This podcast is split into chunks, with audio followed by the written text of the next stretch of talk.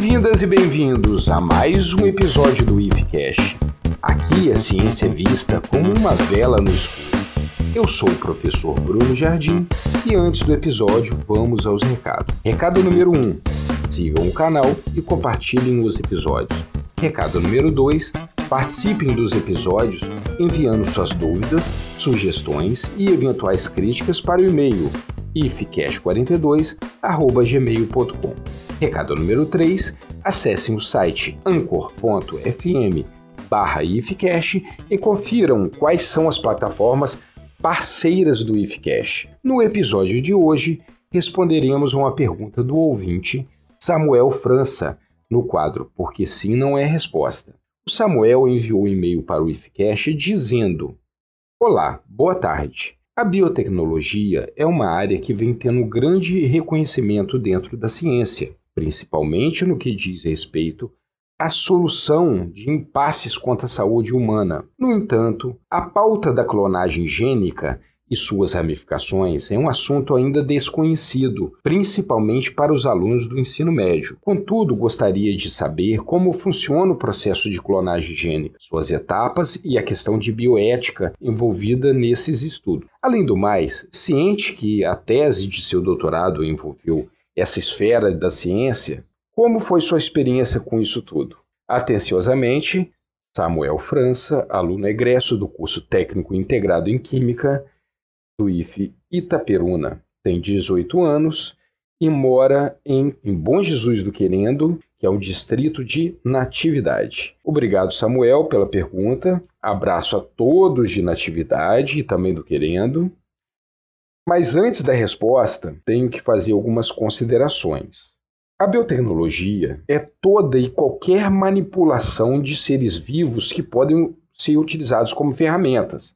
Por exemplo, por exemplo, na fabricação de cervejas, vinhos, queijos, usa-se o que? Bactérias e fungos. Até o pão do dia a dia é um resultado do metabolismo de leveduras. Outra questão importante para ser destacado aqui, outra questão importante para ser destacada é a frequente manipulação gênica que fazemos com seres vivos há milênios. Nossa produção agropecuária atual é o resultado de cruzamentos direcionados para que possamos obter as linhagens mais resistentes e com maior produção. Sendo assim, se pudéssemos entrar num DeLorean e voltar para o passado, vamos pensar assim, uns 10 mil anos atrás, nós não reconheceríamos os produtos agrícolas daquela época. Concluindo, sempre alteramos a natureza, sempre alteramos a estrutura gênica de todos os organismos vivos. Porém, desde a década de 1970, estamos dando saltos no melhoramento genético convencional. Estamos inserindo genes de uma espécie em outra, ou também aumentando a produção de certas moléculas que esses organismos já produziam,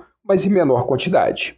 Uma questão importante para a gente pensar que a manipulação genética feito através de cruzamento é o acaso. Não selecionamos previamente as características que queremos. E antes da liberação de qualquer produto que a gente fala que é transgênico, há uma série de regulamentações. Mas vamos lá. Como conseguimos inserir um gene de uma espécie em outra? Essa é a pergunta-chave do Samuel.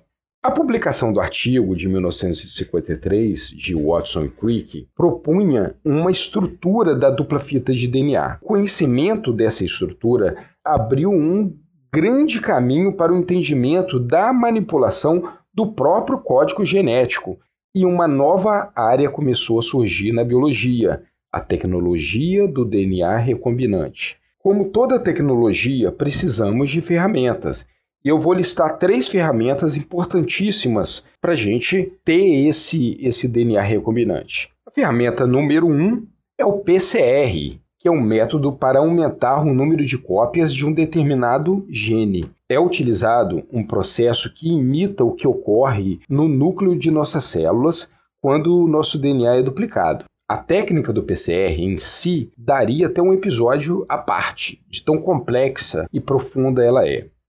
Outra ferramenta, que eu vou chamar de número 2, são os vetores, que são cromossomos conhecidos, que podem ser bacterianos, virais e até plasmídio de bactérias. Esses vetores irão carregar o gene de interesse que foi amplificado pelo PCR. A ferramenta número 3 são enzimas, como a polimerase, que serve para duplicar o gene durante o PCR, enzimas de restrição, que quebra o DNA do vetor em locais específicos, e a enzima ligase, que vai ligar o meu gene de interesse ao DNA do vetor.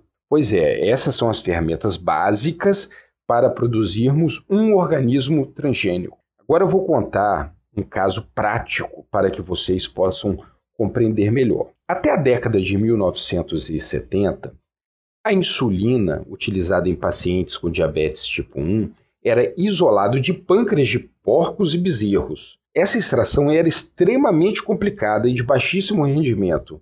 A gente precisava de muito pâncreas de porco, de boi, né, do bezerro, para extrair uma miligramas de insulina. Além disso, era frequente o relato de alergia e o mau funcionamento desse hormônio em pacientes que o recebiam. Hoje, a grande maioria da insulina para o tratamento de diabetes tipo 1 é produzida em laboratório pela tecnologia do DNA recombinante. Então, como é feito? Primeiramente, se identificou o gene humano da insulina. Esse gene está no braço curto do cromossomo 11 e tem aproximadamente 14 mil pares de bases. Esse gene, então, ele foi amplificado pela reação de PCR inserido no vetor. Esse vetor foi um plasmídio, lembrando que plasmídio é um DNA extracromossomal de bactérias. Então, o plasmídio ele foi clivado por enzimas de restrição e o nosso gene de interesse foi ligado justamente no corte que foi feito no plasmídio. Agora que temos esse plasmídio recombinante, o próximo passo é inseri-lo dentro de uma bactéria, alguma bactéria que vai produzir essa insulina. No caso, a bactéria escolhida aqui foi a Escherichia coli, ou também a gente conhece como E. coli. Esse processo tem um nome se chama transformação bacteriana. Agora que chegou a hora do funcionamento da tecnologia, a bactéria recombinante será mantida em um meio de cultura líquida e toda vez que ela se replicar, vai levar consigo o gene de interesse que está no plasmídio. Nós aproveitamos da maquinaria da bactéria para expressar milhares de moléculas de insulina. Dessa forma, a bactéria ela vai produzir a insulina exatamente humana. Vocês podem até se perguntar assim: como eu sei que o gene da insulina se ligou ao plasmídio? Para ter essa certeza, incluímos junto ao gene de interesse, um gene de resistência ao antibiótico. Sendo assim, somente bactérias que foram realmente transformadas sobrevivem em meio de cultura com esse antibiótico. Ah, olha, e podem ficar tranquilos, esse gene de resistência ao antibiótico não causa nenhum prejuízo à nossa saúde. Além da insulina, pessoal, hormônios e outras proteínas específicas também são produzidas pela tecnologia que eu apresentei aqui. Caso o seu interesse é a produção de plantas transgênicas, o passo diferencial é introduzir o plasmídio recombinante em uma bactéria chamado Agrobacterium tumefacis. Essas bactérias conseguem inserir o DNA plasmidial nas células hospedeiras, provocando tumores em plantas, também conhecidos como galhas, tá? que são muito comuns na natureza. Lembro que um tumor é um tecido indiferenciado. Daí retiramos esse tumor, dividimos em vários pedacinhos que serão submetidos a diferentes tipos e concentrações de hormônios vegetais, desenvolvendo caule, raízes e folhas. Tá aí sua planta transgênica. Parece ser fácil, né? Pelo jeito que eu falei aqui, em poucos minutos, mas não é não, não é não. Só para vocês terem uma ideia, eu fiquei durante muito tempo, mas muito tempo, madrugada, final de semana, na bancada do laboratório de biotecnologia da UENF para conseguir desenvolver um protocolo que atendia os meus objetivos de clonagem. Mas no final deu tudo certo.